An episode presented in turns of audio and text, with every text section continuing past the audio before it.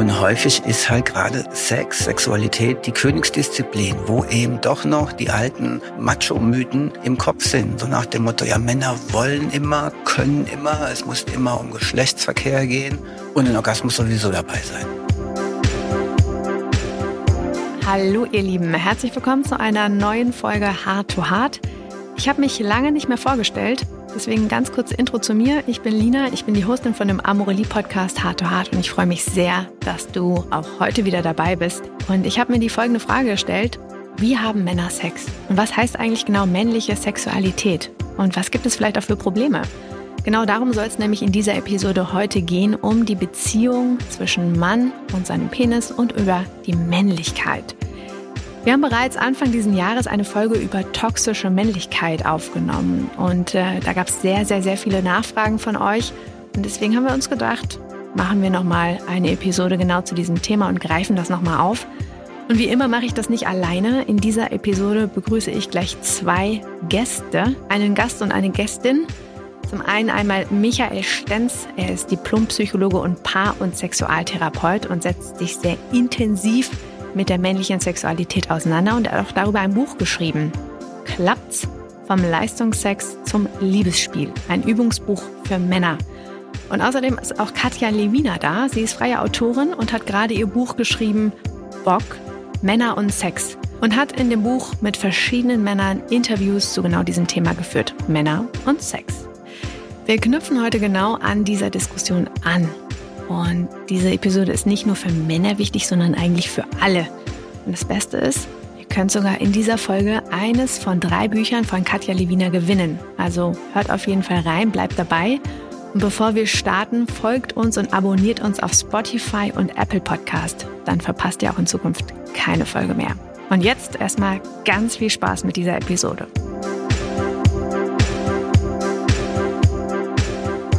Ich freue mich sehr, heute direkt zwei Gäste begrüßen zu dürfen. Eine Gästin und einen Gast, und zwar Michael Stenz und Katja Lewina. Guten Morgen an die Bildschirme, ihr beiden. Schön, dass ihr dabei seid. Hi, Lina.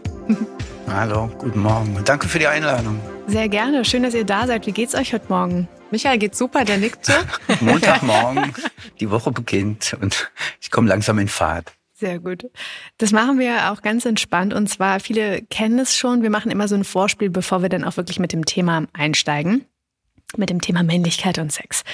Das heißt, wir machen so ein kleines Vorspiel. Das sind drei Fragen, die werde ich euch stellen. Und ihr könnt jeder einmal ganz schnell einfach nur direkt antworten, was euch gerade in den Sinn kommt. Ich fange mal an. Was macht einen richtigen Mann aus?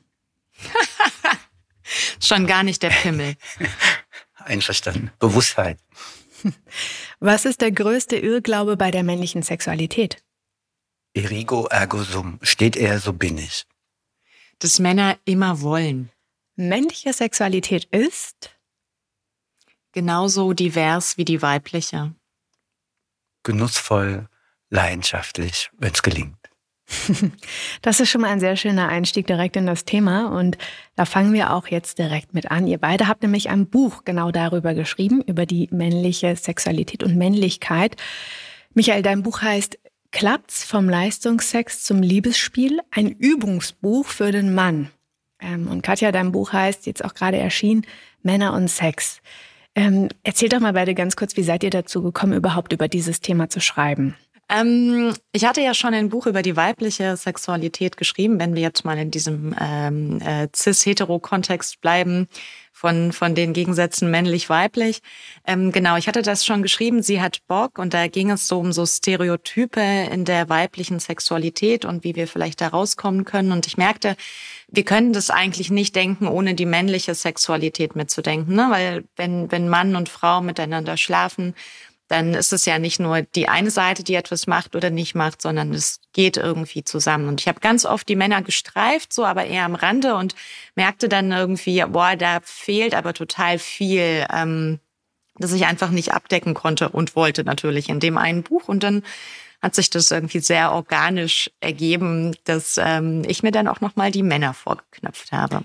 Sehr gut. Michael, wie war es bei dir? Du setzt dich ja beruflich auch mit dem Thema auseinander. Und was hat dich dazu inspiriert, dieses Übungsbuch zu schreiben, von dem du aber auch schreibst, dass es kein Ratgeberbuch ist? Ich habe viele Männer, die zu mir in Beratung und Therapie kommen mit Fragen zu Beziehungen, zu Sexualität. Und ich hatte eine Übungsgruppe mit Männern laufen, wo es eben darum geht, diese körperlichen äh, ja, Praktiken, Kenntnisse, Fähigkeiten zu üben. Und dann dachte ich mir, okay, dann fasse ich die Übung ein bisschen zusammen und dann war das ganz gut. Und dann dachte ich mir, okay, dann mache ich noch ein bisschen Hintergrundinformationen dazu. Und danach dachte ich mir, okay, noch ein bisschen und dann wird ein Buch draußen. So kam dieses Buch zustande. Mhm. Und es war halt sehr aus der Praxis heraus. Und es ist, ja, deswegen ist es auch kein Ratgeber, weil letzten Endes müssen die Männer was tun und sich nicht beraten lassen. Es geht nicht um etwas Wissen auch, das ist auch wichtig. Aber wichtiger ist Dinge tun oder anders tun als bisher. Du beschreibst in deinem Buch, ich habe ähm, ich habe nicht jede Übung gemacht, kann ich auch gar nicht. ähm, ich ähm, habe aber natürlich einige gelesen. Vielleicht kommen wir da gleich nochmal drauf zu sprechen, dass du so ein paar Dinge direkt auch mal erzählen kannst, was man denn auch relativ schnell im Alltag so integrieren kann. Ähm, vor allen Dingen für die Menschen, die einen Penis haben, ist es natürlich wichtig und gut. Ähm, lass uns doch mal anfangen und über Männlichkeit reden. Jetzt haben wir das Wort schon so oft in den Mund genommen. Ähm, Woher kommt denn überhaupt dieses Wort, ja, also Männlichkeit, was ist das überhaupt und was steckt dahinter? Also dieses Bild des harten Mannes, das ihr ja beide auch beschreibt und dann auch so ein bisschen, ich sag mal, aufknackt. Ähm, wie wird ein Mann zum Mann? Genau das ist ja eine Frage, die ihr beide auch relativ zentral beantwortet. Katja, fang doch mal an. Was, was ist das denn? Naja, du, wie ein Mann zum Mann wird. das ist, das ist eine große Frage, die ich natürlich trotzdem überhaupt nicht beantworten kann. Also ich, das muss tatsächlich jeder für sich selber entscheiden, an welcher Stelle er ein Mann ist und ob er überhaupt ein Mann sein möchte. Ähm, letzten Endes, ähm, ja, ist es, ist es ja so etwas wie eine persönliche Entscheidung. Also ich fühle mich als Mann und dann bin ich einer. Aber das, was wir mit Männlichkeit in Verbindung bringen, also diese ganzen ähm, ja fast schon Stereotypen, Ideen von, ah, das ist dieses Harte, es ist das Aktive, es ist das Aggressive. Ähm, das sind alles Vorstellungen, die sehr, sehr patriarchal geprägt sind. Also wir haben dieses, dieses, ne, diesen, diesen harten Typ auf der einen Seite und wir haben die weiche, rezeptive Frau auf der anderen Seite. Und ähm, das sind aber eigentlich ja alles Elemente, die wir alle in uns vereinen. Also ähm, ein Mann kann auch sehr wohl sehr weich und rezeptiv sein. Ähm, die Frage ist einfach, wie viel lasse ich davon zu? Also wie viel lasse ich auch an, als Frau zum Beispiel an männlichen, traditionell sozusagen stereotyp männlichen Anteilen in mir zu? Ich, ich habe die ganz genauso. Hm. Michael, was möchtest du ergänzen? Ich stimme prinzipiell zu würde ergänzen, diese klassischen Erwartungen von der Gesellschaft an Männer hat sich auch gewandelt. Also für Männer ist es heutzutage auch wichtig, Social Skills, Soft Skills zu haben, also emotional zu sein an den entsprechenden Stellen, gut zuhören können, fürsorglich zu sein. Väterlichkeit ist ein ganz hoher Wert. Und von daher würde ich sagen, wie ein Mann ein Mann wird, ist ähm, dadurch geprägt, wie er sich zu diesen Erwartungen an ihn stellt im Laufe seines Erwachsenwerdens, ob er diesen klassischen Klischees zustimmt oder nicht. Und da braucht er Vorbilder auf erster Linie männlicher Seite, genauso wie auch auf weiblicher Seite. Was ich noch ergänzen möchte, ich unterscheide nicht mehr in klassischer, ja, das ist typisch männlich, das ist typisch weiblich, weil es macht, es macht keinen Sinn. Und äh, ich hatte auch Phasen in meiner therapeutischen Laufbahn, wo ich gesagt habe, ja, wenn ein Mann weint, dann ist das seine weibliche Seite. Würde ich heutzutage sagen, Quatsch. Wenn ein Mann weint, dann weint der männlich. Er ist nun mal ein Mann. Ja. Und auch da kann man sogar noch weitergehen, einen Schritt und zu so sagen, okay, er weint menschlich. Ja, wenn wir diese binäre Unterscheidung mal aufgeben, aber das ist das ist hohe Schule, weil wir nun mal alle erstmal binär sozialisiert wurden und dieses Denken zu überwinden, das ist hart. Mhm. Oh wow, ich sehe gerade, Katja hat ein rosa Mikrofon und ich habe ein orangenes Mikrofon. Hat das Absicht? So zum Thema Stereotypen. Ja, weil ich Pink so mag. ähm, Michael, jetzt hast du gerade auch die Erwartungen angesprochen und Katja, du hast auch von den Stereotypen gesprochen. Inwiefern haben die sich denn verändert? Also das ist ja immer, was du gesagt hast, Michael, eine Sache von, wie reagiere ich darauf und wie nehme ich mich dem auch an? Was ist denn so eure Beobachtung? Was sind denn so Stereotype, die schon relativ lange einfach da sind? Wenn wir jetzt in dieser binären Geschlechterordnung bleiben, das ist ja die Grundvoraussetzung für die Diskussion, die wir heute auch führen. Ähm, und was verändert sich da vielleicht auch? Also welche Stereotypen wurden überholt und welche gibt es vielleicht noch nicht ganz so lange, die noch relativ neu sind? Was ist da so eure Erfahrung?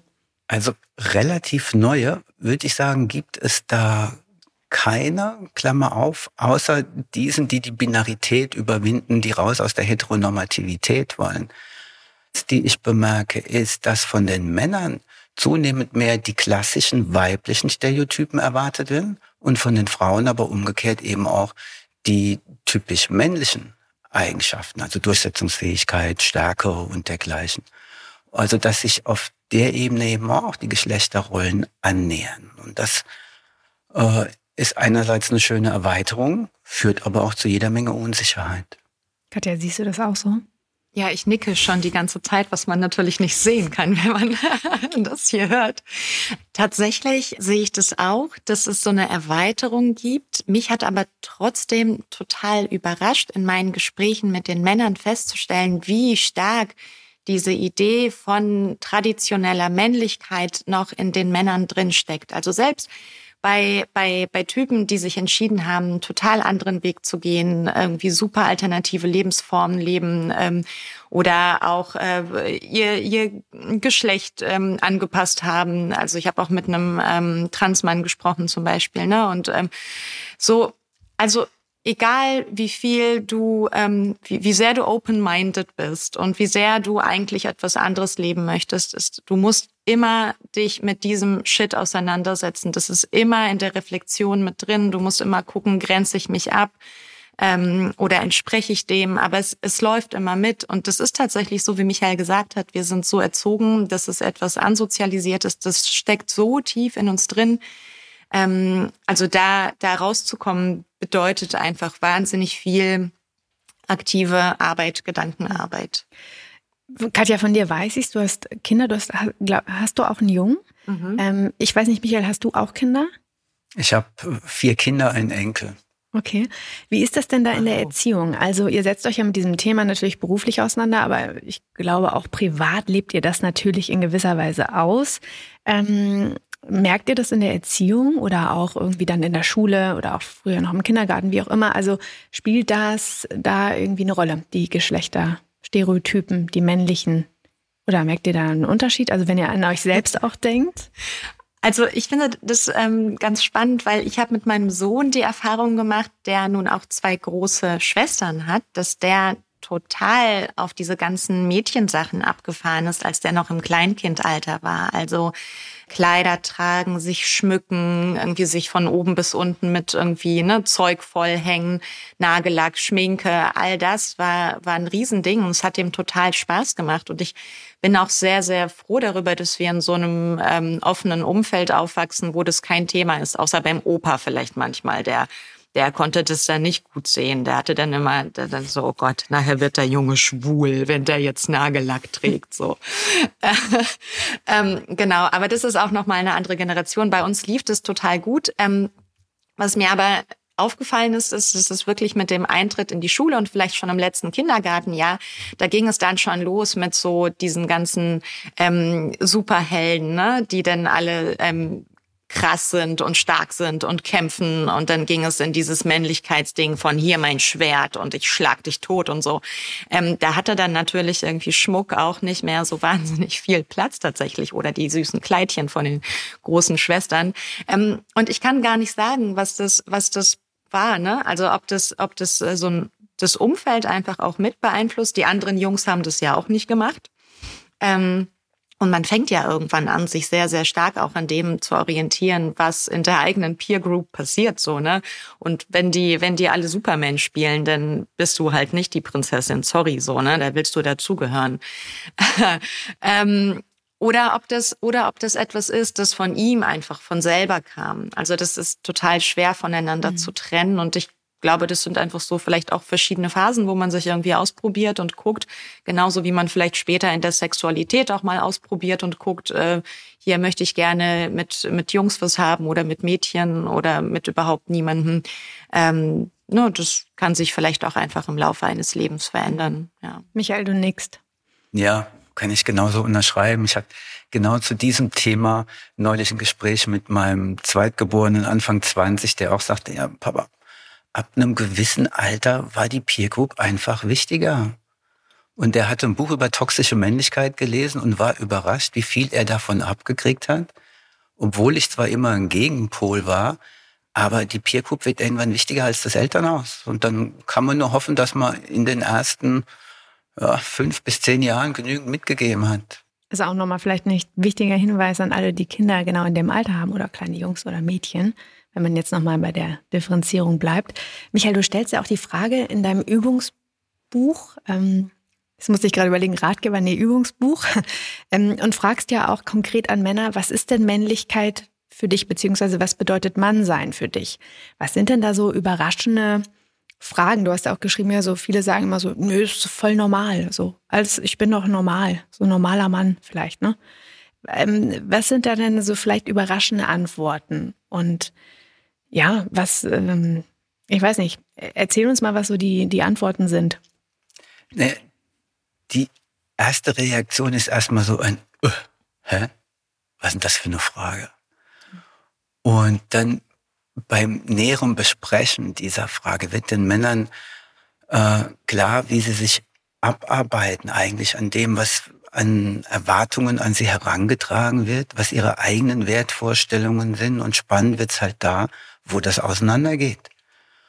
Und häufig ist halt gerade Sex, Sexualität die Königsdisziplin, wo eben doch noch die alten Macho-Mythen im Kopf sind. So nach dem Motto, ja, Männer wollen immer, können immer, es muss immer um Geschlechtsverkehr gehen und ein Orgasmus sowieso dabei sein. Am besten beide und am besten noch gleichzeitig. Und das ist eben auch in den modernen Männern drinne. Ja, und wenn die das realisieren, ah wow, das ist schon mal gut, aber damit ist es noch lange nicht verändert, weil das braucht körperliche Erfahrung, es braucht eben die Erlebnisse, Sex auch mal ohne Orgasmus zu haben oder Sex mal ohne Verkehr zu haben und trotzdem total befriedigt rauszugehen. Ohne diese Erfahrung können wir äh, gut gemeinte Bücher schreiben, äh, Seminare halten. Die Männer müssen es erleben und zwar mehrfach und wiederholt.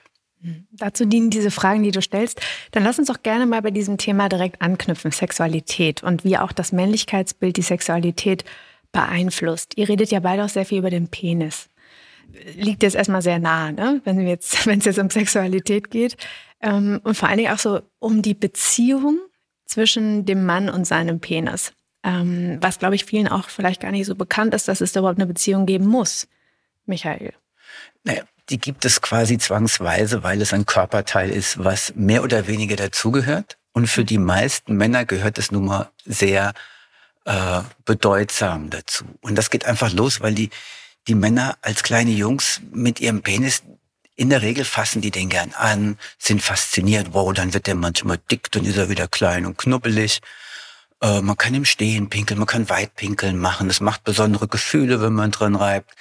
Man kann seinen Namen in Schnee pullern, Fliegen abschießen. Also das ist so ein spielerisches Erfassen, Begreifen im wahrsten Sinne des Wortes dieses Körperorgans. Und wenn es gelingt, dann wird aus diesem Körperorgan auch ein Lustorgan. Bis so vor Pubertät. Und mit der Pubertät wird das dann halt eben aufgeladen mit Bedeutung und boah, der muss ordentlich dick sein und immer stehen und, und, und. Und das bringt viele dann in die, in die Unsicherheit einfach. Ist mein Penis richtig so, wie er ist? Oder ist er zu, zu irgendwas? Mhm. Zu dünn, zu dick, zu lang, zu kurz? Meistens ist es zu kurz, zu krumm äh, das sind dann die Fragen, die sich die Männer stellen. Und wenn die in den ersten zehn Jahren keine gute Basis gelegt haben, sozusagen, eine körperliche Basis zu ihrem Penis, dann, ja, dann wird das immer weniger ihr guter Freund, sondern immer mehr so eine, so ein Werkzeug, so eine Maschine, die funktionieren muss. Ja? Da wird gedübelt und geschraubt und genagelt. Äh, Und das ist natürlich, das ist anfällig. Mhm. Also störungsanfällig in Anführungszeichen. Du schreibst das ja auch genauso, ne? Du nennst, glaube ich, zwei Optionen. Der Mann sieht seinen Penis entweder als Freund oder Gerät. Und ähm, dieses Dübeln und Nageln und, und Sex haben und immer, er kann immer und er steht immer, das sagt ja auch was über die Beziehung aus. Und ähm, du gehst ja eher den Ansatz, dass man sich auch verbinden soll mit dem, mit dem Glied, ähm, um einfach auch zu spüren, was ist denn da? Weil du sagst ja auch, das geht ja alles ineinander einher. Also der Körper, die Gefühle auch, die man hat. Ähm, aber ist es denn wirklich so, dass jeder Mann natürlich eine Beziehung hat zu seinem Penis? Aber ähm, Katja, vielleicht kannst du auch was dazu sagen, durch die Gespräche, die du geführt hast. Führt denn jeder wirklich, wenn ich das jetzt mal so sagen kann, eine aktive Beziehung oder vielleicht auch eine liebevolle Beziehung zu seinem Penis? Sind sich viele darüber bewusst, dass man wirklich eine Beziehung zu seinem Penis in dem Sinne auch aufbauen kann? Ja, ich, ich muss so kichern tatsächlich, weil ich glaube, dass ähm, ich musste gerade an Selbstbefriedigung denken und dass dass das ja etwas ist, das dann auch sehr, sehr oft sehr mechanisch abläuft. Ne? Das ist dann dieses schnelle sich ein Wegrubbeln, am besten mit einem Porno zusammen und gar nicht so ein sich selber zärtlich anfassen und sich irgendwie was Gutes tun, vielleicht auch den Rest des Körpers mit einbeziehen. Und ähm, ja, also da glaube ich, haben wir aber alle irgendwie wie so ein, ähm, wie soll ich sagen, wie so ein Mangel. Also das sehe ich auch bei den Frauen. Ich glaube, das ist tatsächlich etwas, das wir so wie Sexualität oder viele von uns Sexualität sehr funktionalisiert haben und dass es da um wie so eine Art schnelle, solide Befriedigung geht. Aber ähm, das ist ja das, wonach sich sehr, sehr viele Menschen dann trotzdem sehen. Ne? Also so eine Verbindung zu kriegen zu der anderen Person und eben auch über den, den eigenen Körper. Und ich glaube, das ist ein ganz, ganz schönes Stück Arbeit. Also ich habe auch mit einem Orgasmuscoach gesprochen zum Beispiel, der meinte, der, also total viele Männer kommen zu ihm und ähm, und klagen darüber, dass sie eben keine Verbindung zu sich selbst und ihrem Körper haben, dass sie keine Verbindung haben zu der Person, mit der sie schlafen können. Also dass sie irgendwie so wie, er hat das ein bisschen esoterisch ausgedrückt, aber so wie das, dass sie ihr Herz nicht spüren können dabei. Und, ähm, und, und obwohl das so esoterisch ist, glaube ich, ähm, kann man sofort spüren, kann man sofort connecten, was eigentlich damit gemeint ist. Ja. Michael, du nix da auch wieder?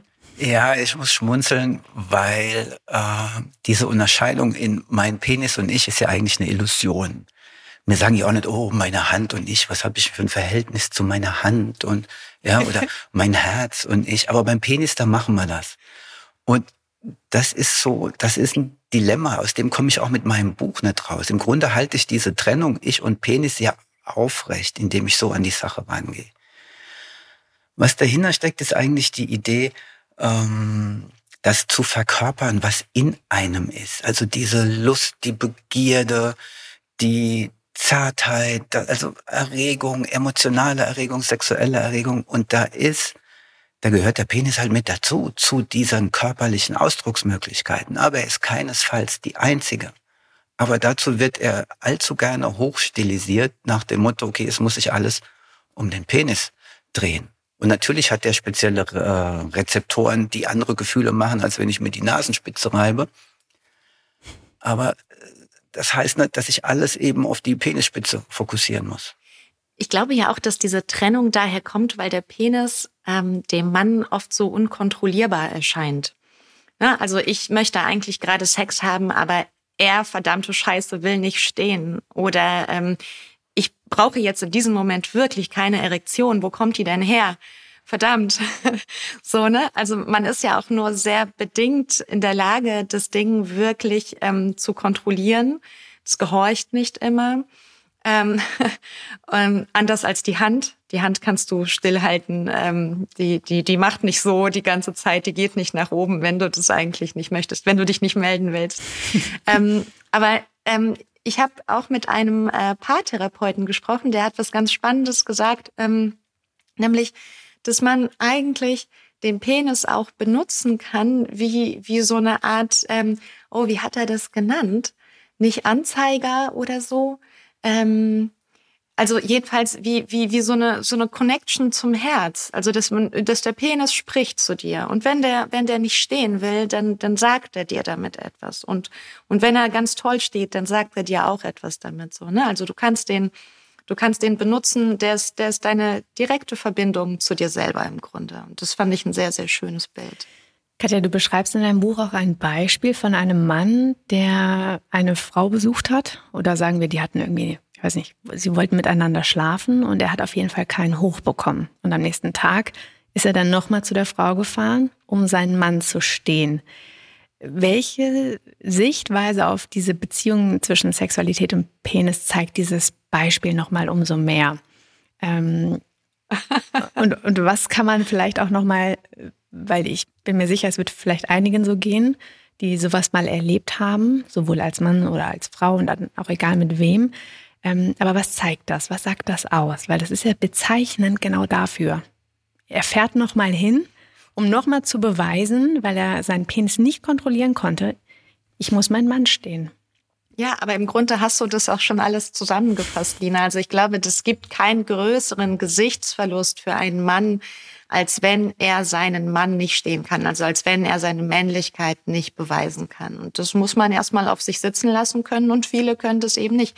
Deswegen ist es ja auch oft so ein, so ein riesengroßes ähm, Schamthema, wenn ein Mann mal nicht kann oder öfter nicht kann. Also dieses Thema Erektion ist, glaube ich, so ein ähm, wahnsinnig, ähm, ja, bestimmendes für den Selbstwert eines Mannes. Ähm, das der, der, der, der kann ja nicht gut leben, wenn er das nicht kann. Oder die Männer, die das gut leben können, die, die würde ich gerne treffen, mhm. tatsächlich. Also da, ähm, die Erfahrung habe ich noch nicht gemacht. Welchen Ausgang oder sagen wir alternativen Ausgang für diese Geschichte hättest du dir denn gewünscht für den Mann? Für den Mann? Ach, der hatte doch kein echtes Interesse an der. Das war ja jetzt, ging ja jetzt nicht um irgendeine um irgendeine Beziehung, die da im Entstehen war oder sowas, sondern ein One-Night-Stand, der, der nicht quasi stattgefunden ja, hat um oder nicht zu Ende zu geführt werden konnte. Auch, ne? Naja, die wahrscheinlich, wahrscheinlich wäre das mh, hm, der, der, worauf ich hinaus will, ist, es war, es war keine Beziehung zu retten oder so etwas oder zu kitten oder anzugehen oder was auch immer der hätte doch einfach nach Hause fahren können nach dem Fußballspielen am nächsten Tag und einfach pennen. So, also ähm, na, ich ähm, ich glaube, das liegt einfach offen auf der Hand. Es ging um Ehrrettung, obwohl eigentlich keine Ehrrettung von nötig äh, von, von, von Nöten gewesen wäre oder nötig. Manchmal ist es ja so, lass uns mal ein bisschen über Penisfrust und, und äh, Lustlosigkeit sprechen, weil das ist ja durchaus auch etwas, was, was wir alle kennen. Ja, nicht immer kann man und muss man und will man und hat Lust. Und ähm, ihr schreibt da ja auch beide ähm, Kapitel drüber. Ähm, lasst uns mal ein bisschen darüber sprechen, wie man am besten damit umgehen kann. Und ähm, dann auf der anderen Seite vielleicht auch diesem Druck entkommt, man muss jetzt seinen Mann stehen, obwohl man wirklich keine Lust hat. Wie kann man mit so einer Situation, wenn man wirklich keine Lust hat, ähm, ja, damit umgehen? Erstmal mit sich, aber dann auch mit dem Partner oder mit der Partnerin. Naja, wenn man mit zwei N keine Lust hat, dann hat man keine Lust. Da steckt eigentlich schon alles drin. Dann ja. eben zu sagen, du, mir ist jetzt gerade nicht so danach. Äh, wie ist es denn bei dir? Hast du Lust auf einen Orgasmus? Soll ich dir irgendwie äh, was Gutes tun? Äh, was machen wir denn jetzt mit meiner Unlust? Und ist Lust oder Unlust bei dir? Also das in Kontakt bringen. Hm. Absolut. Also ich finde auch das Thema in Kontakt gehen eigentlich das Entscheidende, weil es oft äh, bei Männern eigentlich eher die Tendenz gibt, aus dem Kontakt rauszugehen in so Situationen, die unangenehm sind. Ne? Also dann, dann eher äh, sich zurückziehen, ähm, Ausreden finden. Ähm, und ja, also so eine, so eine innere Emigration passiert dann, glaube ich, sehr, sehr schnell.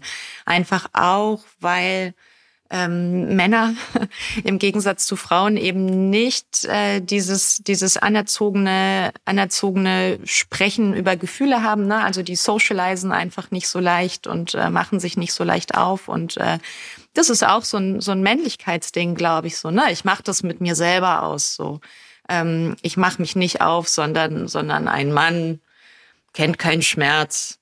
Ähm, so, der der überlebt irgendwie alleine innen drin.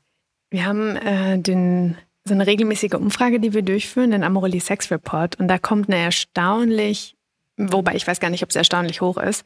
Ähm, zumindest geht es darum, wie viele Männer auch schon mal einen Orgasmus vortäuschen. Habt ihr eine Ahnung, wie viel das sein könnten? Ich habe ich hab gar keine Ahnung. Das ist ja, das geht ja natürlich nur gut mit Kondom, ne? Also ohne Kondom merkst du es ja sofort. Ja. Ähm, Michael, schüttelt, Michael schüttelt schon den Kopf. Ich, du, wo nimmst du denn das Sperma her? Da habe ich nur eine private Umfrage anzubieten. Also viele Frauen spüren es nicht, ob der Mann ejakuliert oder nicht. Mhm. Und dann kann ein Orgasmus natürlich auch vorgetäuscht werden. Aber du hast doch das Sperma in dir drin. Das läuft doch, also das ist doch der Beweis quasi. Danach, ja. Aber dabei spüren es nicht alle. Ah. Nee, das stimmt. Während es so rauskommt, merkst du das nicht. Aber der Typ würde ja sofort auffliegen, quasi spätestens zwei Minuten später, wenn du eigentlich diese Glibberspur an dir. Einverstanden. So, ähm, wenn du die dann vermisst. Aber ich, äh, mit Kondom geht es relativ einfach. Aber ich habe, ich habe, ähm, äh, ich kann mir das nicht äh, ähm, äh, Lina, klär uns auf. Ähm, wie genau das funktioniert, kann ich auch nicht sagen. Da kann Michael vielleicht gleich noch mal ein paar Insights geben, aber ich kann sagen, dass es ähm, knapp ein Drittel sind. Also ein Drittel der Männer täuscht auch ähm, regelmäßig Orgasmen, Orgasmen vor. Ich hatte das nie. Und das ist, finde find ich persönlich schon relativ viel, weil ich das nämlich auch nicht gedacht hätte. Also es macht natürlich jetzt, wenn wir darüber reden, über das Thema auch Druck und auch vielleicht ja, Kontrollverlust, aber auch Angst, ähm, die Männlichkeit nicht stehen zu können, macht es natürlich Sinn, dass auch Männer das machen. Ähm, ich hätte es aber ehrlicherweise auch nicht gedacht. Michael nickt die ganze Zeit, ja, ja. Klär also ich finde es auch überraschend hoch, die Zahl. Ich hätte so auf 10 Prozent getippt, mhm. 33, aber es überrascht mich auch nicht. Mhm. Weil es ist zum Beispiel jetzt bei uns jetzt in Europa so, dass viele Männer ab Mitte 30, Anfang 40 Schwierigkeiten haben, noch zum Orgasmus zu kommen beim Verkehr und das aber irgendwie verbergen wollen, dann ist eine gute, in Anführungszeichen, Möglichkeit, einen Orgasmus vorzutäuschen. Und wie das mhm. technisch geht, das gebe ich vielen Männern als Übung mit. Mal einen Orgasmus vorzutäuschen. Um was geht's denn da? Mhm. Wie drückt man das denn aus? Wie drückt man denn Lust, Erregung, Wollust aus? Mit zugepetzten Zähnen, ja, ordentlich juckeln, oh, fertig. Ja. Oder kann man das eben auch über Stimme, über Körpersprache, über äh, Ganzkörperbewegung, klingt jetzt ein bisschen mystisch, äh, zum Ausdruck bringen, um der Frau die, die Illusion oder die Erfahrung zu geben, boah, ich hatte gerade einen Höhepunkt. Ja, da geht's ja sehr, was du gerade schilderst, um so ein sich gehen lassen, ne? Also einfach loslassen. Und das kann man ja auch ohne Orgasmus vortäuschen, mal probieren. Und da gibt's ja tatsächlich sehr, sehr unterschiedliche Ausdrucksformen. Also das, was du gerade gemacht hast am Anfang, so naja, Druck, Zähne zusammenpressen und ähm, diese, diese Anspannung, ne? Und, und ähm, und dann, und dann diese Typen, die, die so komplett loslassen, die sind natürlich wesentlich attraktiver. Nicht für ähm, alle. Und ich meine, und ich meine nicht körperlich attraktiver, aber das ist natürlich der Sex, der dann Spaß macht, so. Mhm. Vielleicht sind das auch aus der Umfrage tatsächlich alles ähm, Patienten von dir gewesen, Michael, die das einfach mal zufälligerweise ausprobiert haben. Ähm, dieses, er kann ja immer und er hat immer Lust, also dieses Vorurteil. Lass uns da mal so ein bisschen drüber reden. Woher kommt denn dieser Leistungsdruck eigentlich? Hau rein, Michael. Ja, der Leistungsdruck gehört zu unserer Leistungsgesellschaft. Da gibt es klare Ziele, um was es geht beim Sex. Früher in erster Linie darum, selber zum Orgasmus zu kommen. Heute, der moderne Mann muss es zuerst seiner Partnerin machen. In den homosexuellen Kontexten wird die Regel nochmal aufgeweicht, aber die, die Klischees bleiben oft bestehen. Und dann geht es eben um Performance. Der Penis muss steif sein, der muss eingeführt werden, muss Orgasmen hervorrufen und abspritzen. Und das drückt dann die Pornokultur aus, ja, die bringt das zum Ausdruck, wirkt aber natürlich wieder zurück, weil die Pornos ja natürlich auch konsumiert werden und wieder Bilder machen. Und dann beißt sich die Katze in den Schwanz und die Bilder sind relativ fest etabliert. Auch bei den modernen Männern, die eigentlich gerne da raus wollen. Mhm. Absolut. Und ich würde aber sagen, das ist nicht nur die Leistungsgesellschaft als solche, ähm, sondern, naja, sondern eben auch der, das Patriarchat, ne? Also das ist, das ist diese Idee vom potenten Mann, der, der ja in jeglicher Hinsicht nicht nur in der Hose potent ist, sondern auch sozial potent, gesellschaftlich, finanziell und so weiter, der eben diese Top-Position bekleidet, ähm, wo, wo die Frau ja dann er, er unter ihm steht. so ähm, Und naja, klar, die Leistungsgesellschaft, die hat sich dann ja auch der Mann ausgedacht, sozusagen, ausgehend aus seiner gesellschaftlichen Position. Mm, ja. ja, der Mann hat die Punkt. Gesellschaft ja nicht alleine gemacht. Da gab es ja auch Frauen dabei. Aber was ich ergänzen möchte, ich habe äh, lange in der Sexualpädagogik gearbeitet und auch in den Grundschulen. Und ich habe sowohl Erwachsenen als auch die GrundschülerInnen gefragt, erklärt man einem Außerirdischen, wie geht Sex auf der Erde? Und schon die, die gewöhnliche Grundschülerin und der normale Grundschüler haben gesagt, Sex geht so, der Mann steckt seinen Penis in die Scheide der Frau. Die haben noch kein Porno gesehen, die haben noch keinen Zungenkuss gehabt, also die meisten. Äh, aber diese Bilder, die sind schon da.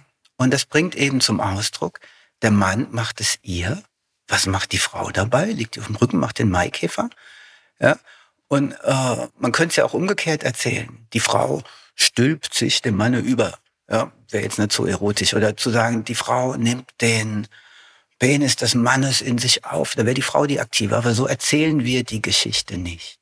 Und die Geschichte wird von Männern und von Frauen weiter transportiert. Also da äh, muss ich ein bisschen äh, die Männer verteidigen, dass das Patriarchat nicht nur von Männern gemacht wird mhm. und erhalten wird.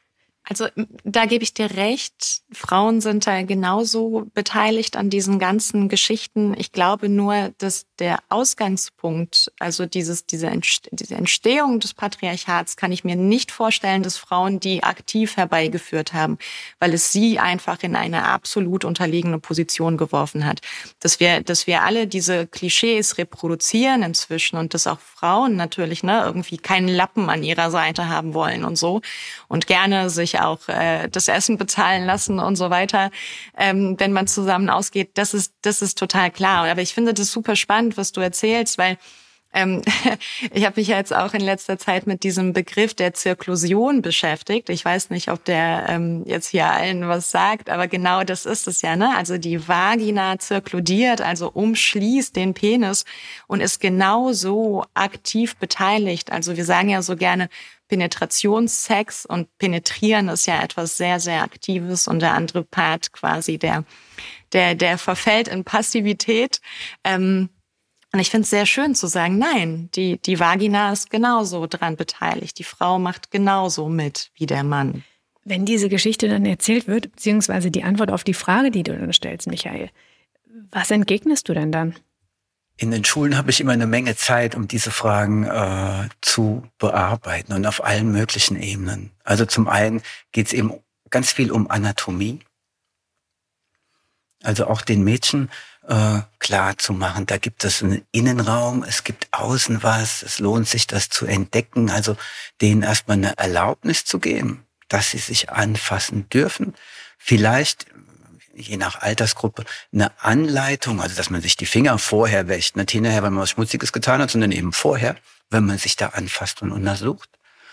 Und da braucht es ganz viel Wissen. Bei den Jungs ist es eben leichter. So ein Penis ist prominenter als eine Vulva oder eine Vagina. Und jetzt unterscheide ich schon Vulva und Vagina. Wenn ich in die meisten Biobücher gucke, da ist alles eins.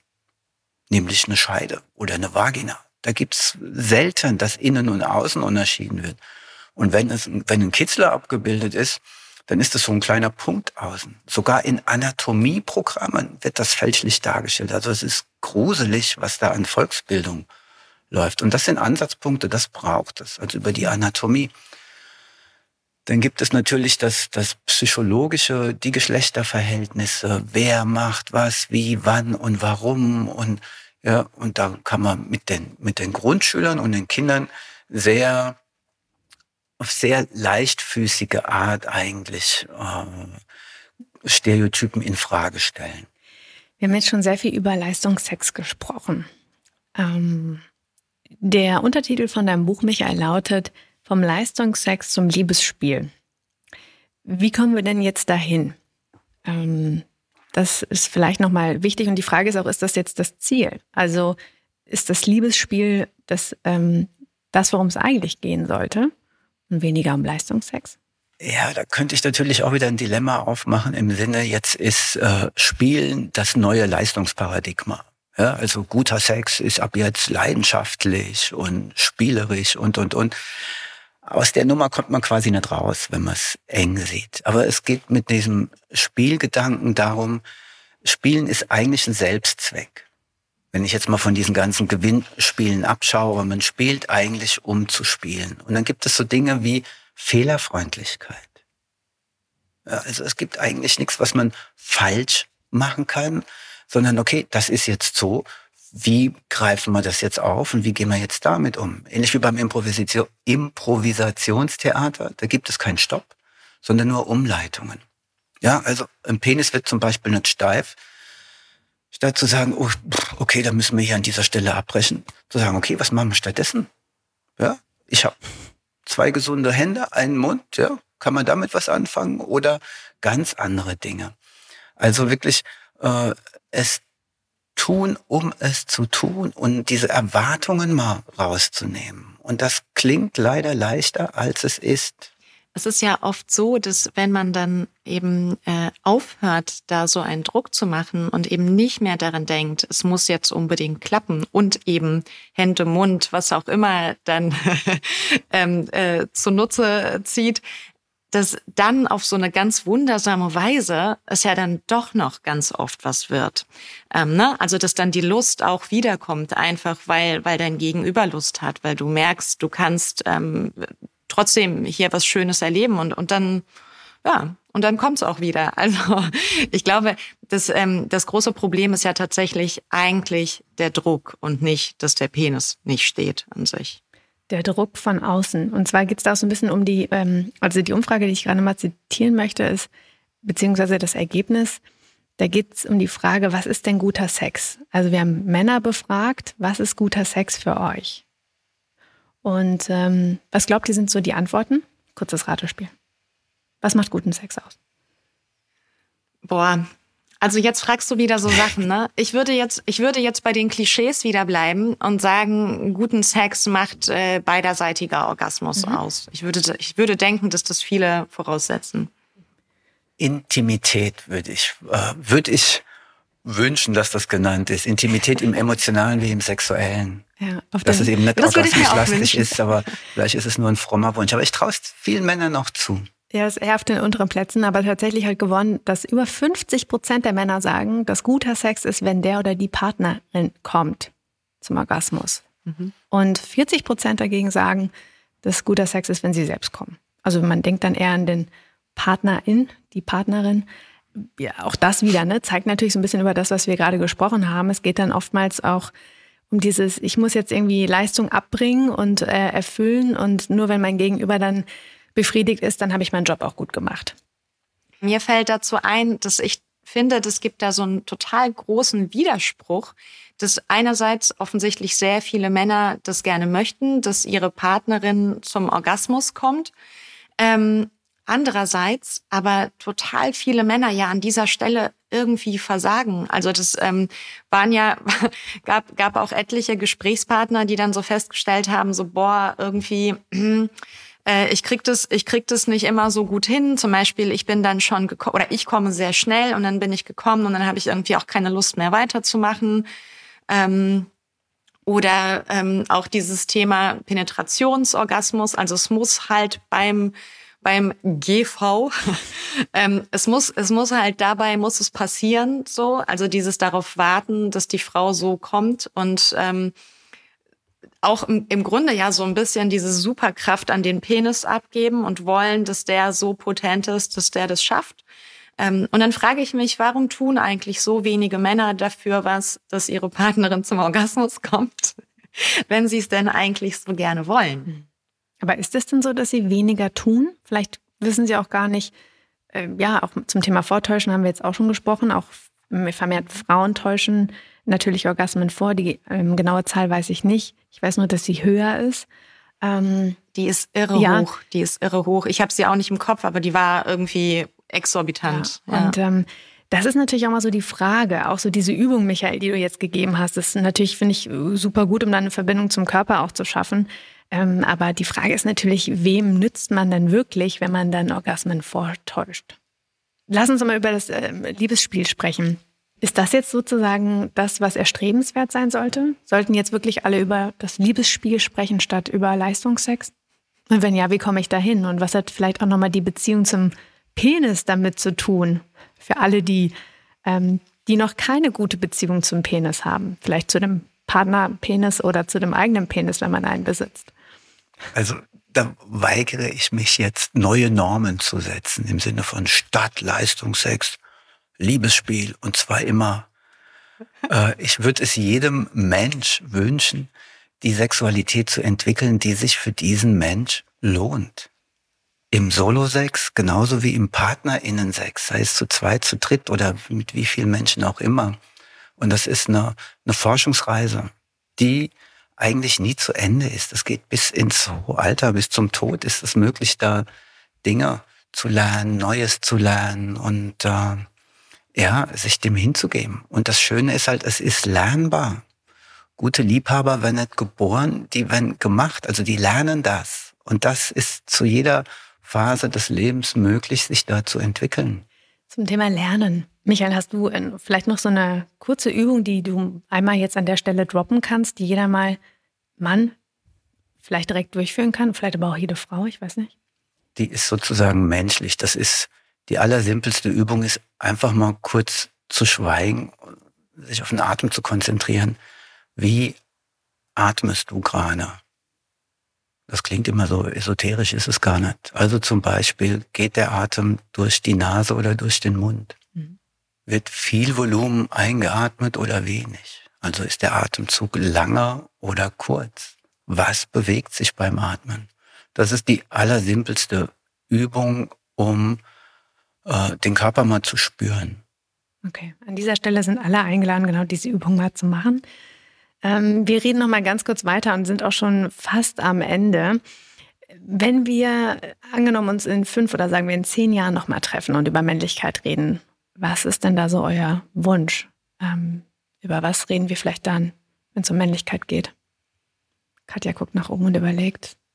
Ja, ich gucke nach oben und ich denke nach und ich glaube, dass ähm, der Michael ganz am Anfang schon etwas sehr, sehr Wichtiges gesagt hat, nämlich ähm, meine Hoffnung ist, dass sich diese, diese, dieses Binäre einfach irgendwann auflöst, dass es vielleicht irgendwann gar nicht mehr so wichtig ist, wie ich mich identifiziere, ob als männlich oder als weiblich, ähm, dass, dass wir gar nicht mehr so unterscheiden müssen, vielleicht auch zwischen männlichen und weiblichen Anteilen oder Verhaltensweisen oder was auch immer, was auch immer das sein kann. So, also ich ähm, ja wünsche mir einfach, dass dass sich das noch ein Stück weit mehr auflöst. Und ich glaube aber auch, dass das nicht in fünf oder zehn Jahren äh, passiert werden wird, sondern dass das ist etwas so Altes, da ähm, werden vielleicht noch ein paar Generationen nach uns dran zu knabbern haben und immer noch am Auflösen sein. Michael, du nickst. Ja, kann ich mich nur anschließen. Das wird meine Generation nicht mehr erleben, ob die meiner Söhne. Ja. Schauen wir mal. Jetzt haben wir, ähm, ja. In fünf bis zehn Jahren würde ich den Männern wünschen, dass sie den Mut haben, zu ihrer Verletzlichkeit zu stehen. Um das eben nicht mehr, nicht mehr wegmachen zu müssen durch so eine Illusion von Stärke, immer können und immer alles im Griff haben müssen. Das ist doch ein realistisches Ziel ja. für ein fünf ja, oder fünf bis zehn Jahre. Ist sehr optimistisch. Wir laden euch da nochmal ein und dann, dann können wir mal, können wir das nochmal überprüfen. Ähm, jetzt haben wir vorhin schon ganz kurz dazu gesprochen, dass ja auch jeder Mensch im Prinzip da einen Beitrag zu hat, gewisse Rollenbilder aufrechtzuerhalten. Ähm, wenn wir jetzt sagen, und das hast du gerade formuliert, Katja, dein Wunsch ist es, dass wir irgendwann nicht mehr darüber sprechen, um Weiblichkeit und Männlichkeit, dass wir die Binarität im Prinzip aufbrechen und vielleicht noch, ich weiß nicht, sagen, ach, wisst ihr noch, damals hat man darüber geredet, lustig, dass, auch wenn es vielleicht dauert. Ähm, aber was mhm. können wir denn jetzt tun, um irgendwann perspektivisch dahin zu kommen? Also jeder einzelne von uns, jetzt gar nicht auf hm, Frauen müssen das machen, Männer müssen das machen, Transmenschen müssen das machen, sondern allgemein als Mensch gesprochen. Was können wir tun? Was ist, ähm, wo setzen wir an am besten? Naja, ich glaube, am besten setzen wir ja immer bei uns selber an, wie, wie mit allen Veränderungen, die wir eigentlich herbeiführen wollen. Ne? Also wir können im Grunde ja nur uns selbst verändern. Und ich finde, das, das aller, allererste, was wir machen müssen, müssen. Das klingt auch wieder so schrecklich. Was wir, was wir machen können, wenn wir da Lust darauf haben, ähm, ist uns selber immer wieder ähm, zu hinterfragen und immer wieder zu gucken. Ähm, das fängt ja schon bei unseren Gedanken an. Ne? Also was, was denke ich eigentlich? Also wo, wo, wo habe ich vielleicht ähm, sexistische Gedanken? Wo habe ich vielleicht Gedanken, die ähm, oder auch ja Handlungsweisen, wo ich wo ich merke, boah, das ist eigentlich bin das eigentlich ich oder ist es meine Sozialisierung? Also ne, man kann ja immer wieder so ein bisschen aufbrechen und dahinter gucken. Und ich finde, das ist oft nicht leicht, weil wir einfach, das ist ja so internalisiert, diese Ideen von Männlichkeit und Weiblichkeit, ähm, dass wir die oft gar nicht so wahrnehmen, dass wir so ganz automatisiert Dinge tun, ähm, ne, ohne, weil es auch bequem ist vielleicht. Also es ist auch ähm, bequem für mich zum Beispiel ähm, heute Abend, wenn ich ausgehe, mich schön zu schminken ähm, weil ich weiß, ich entspreche dann einem bestimmten Bild und es ist dann für mich leicht, so durch die Welt zu gehen und ich kriege meine Aufmerksamkeit und so weiter. Ähm, und ich kann mich dafür auch total bewusst entscheiden, aber es ist trotzdem gut, vorher sich die Frage zu stellen. Ne? Oder ähm, für mich ist äh, gerade auch ein ganz großes Thema zum Beispiel äh, meine Körperbehaarung, wo ich immer wieder so denke, so, ey, nee, irgendwie finde ich meine Haare an den Beinen auch richtig, richtig geil, aber boah, irgendwie ist es auch manchmal echt schwierig, damit so anzuecken, so, ne? Ähm, ja, also da kann einfach jeder und jede bei sich selber erstmal gucken und schauen, wo kann ich etwas aufbrechen, wo kann ich etwas anders machen. Und ich glaube, ähm, wenn man, wenn man das schafft, ähm, sich auch immer wieder daran zu gewöhnen und sich immer wieder über diese Grenzen zu bringen von, was wird jetzt gesellschaftlich von mir erwartet und wie verhalte ich mich vielleicht aber trotzdem anders, ähm, desto mehr gewöhnt man sich ja auch daran und desto mehr kann man, so denke ich zumindest manchmal, so wie so ein strahlendes Beispiel vorangehen und, ähm, und einfach so dieses eigene Ding machen. Ne? Also sich selber, selber nach vorne stellen und sagen, yes, ich mache das. Jetzt verdammte Scheiße, ja, ich ziehe jetzt halt einen kurzen Rock an zu diesen Beinen. Und, und manche werden es merkwürdig finden, aber, aber ich find's gut. so. Michael, was magst du noch ergänzen dazu? So ein bisschen als Ausblick vielleicht. Ach, Katja hat im Grunde alles Wichtige gesagt. Also bei sich selber anzufangen und sich selber zu hinterfragen, also auch in der eigenen Sexualität, in den eigenen Beziehungen, welche Stereotype äh, halten mich quasi fest? Äh, welche will ich festhalten? Welche kann ich loslassen und zu welchem Preis? Was muss ich dafür tun? Welches Risiko muss ich dafür eingehen? Weil die Komfortzone zu verlassen heißt halt immer auch ein Risiko einzugehen. Und das braucht in erster Linie Mut. Das braucht nicht den Lust drauf, die Lust drauf, sondern das braucht den Mut dazu. Ja, vielen Dank. Ich will an dieser Stelle die Runde schließen, es sei denn, jemand von euch hat noch einen ganz dringenden Kommentar oder eine Anmerkung oder einen Wunsch. Ich fühle mich sehr wunschlos. Wunschlos das ist das Beste.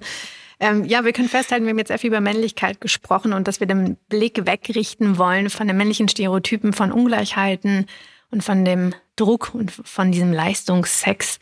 Und stattdessen, ja, lasst uns weiter Räume schaffen für Diskussionen wie diese, für so einen Austausch, um genau diese, ja, Klischees, sozialen Klischees weiter zu durchbrechen.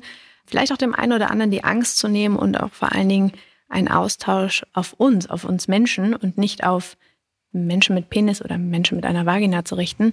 Deswegen ganz vielen Dank, dass ihr über dieses Thema jeweils geschrieben habt und diese Diskussion in Gang gesetzt habt. Ähm, ich glaube, super wichtiges Thema. Wir haben auch sehr viel ähm, Nachfragen dazu bekommen. Ganz vielen Dank an euch nochmal. Ich wünsche euch einen wundervollen Tag. Michael, liebe Grüße, wo auch immer du gerade bist. In der Praxis bist du auch, glaube ich, ne? Bist du bei dir? Ja. ja. Genau. Ähm, und Katja, auch zu dir. Vielen Dank, einen ganz tollen Tag und bis ganz bald. Bevor wir diese Episode beenden, wollen wir gerne drei Menschen von euch da draußen beglücken. Und zwar mit dem neuen Buch von Katja Lewina, das wir hier verlosen. Bock, Männer und Sex. Und hierfür müsst ihr nur eine Frage beantworten. Und zwar, welcher Fakt oder auch welcher Moment hat euch in dieser Episode am meisten überrascht? Schreibt uns das sehr gerne an podcast.amorelli.com oder auch auf Instagram und nehmt sehr gerne Bezug zu dieser Episode. Und nicht vergessen, folgt uns wie immer auf Spotify und oder Apple Podcast, um unsere aktuellsten Folgen nicht mehr zu verpassen. Bis dahin alles Liebe, eure Lina.